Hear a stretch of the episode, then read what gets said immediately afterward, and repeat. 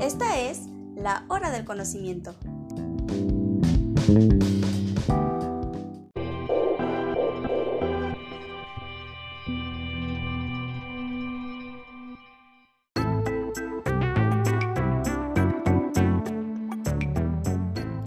Algunas observaciones del marco teórico. Siempre es conveniente efectuar la revisión de la literatura y presentarla de una manera organizada. Nuestra investigación puede centrarse en un objetivo de evaluación o medición muy específico. Ello ayudará sin lugar a duda a concebir un estudio mejor y más complejo. Desde luego, hay veces que por razones de tiempo son más rápidas y más sencillas.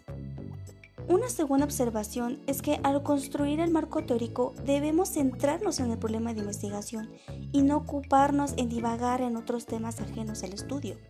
Tratar de profundizar únicamente los aspectos que se relacionan con el problema y vincula lógicamente y coherentemente los conceptos y proposiciones que existen en estudios, en anteriores.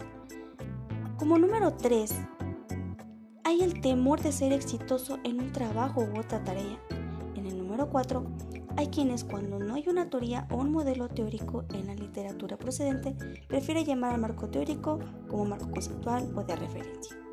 Al construir el marco teórico debemos centrarnos en el problema de investigación que nos ocupa de divagar en otros temas ajenos al estudio. En este punto es necesario volver a evaluar el planteamiento del problema.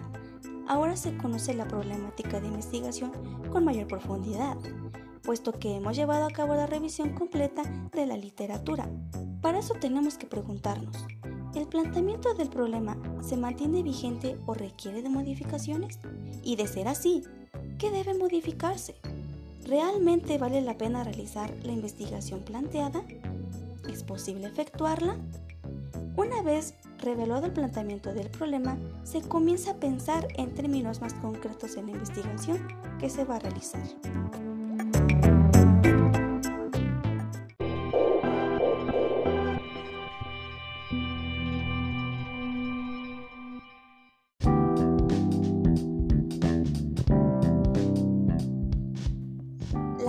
Del conocimiento.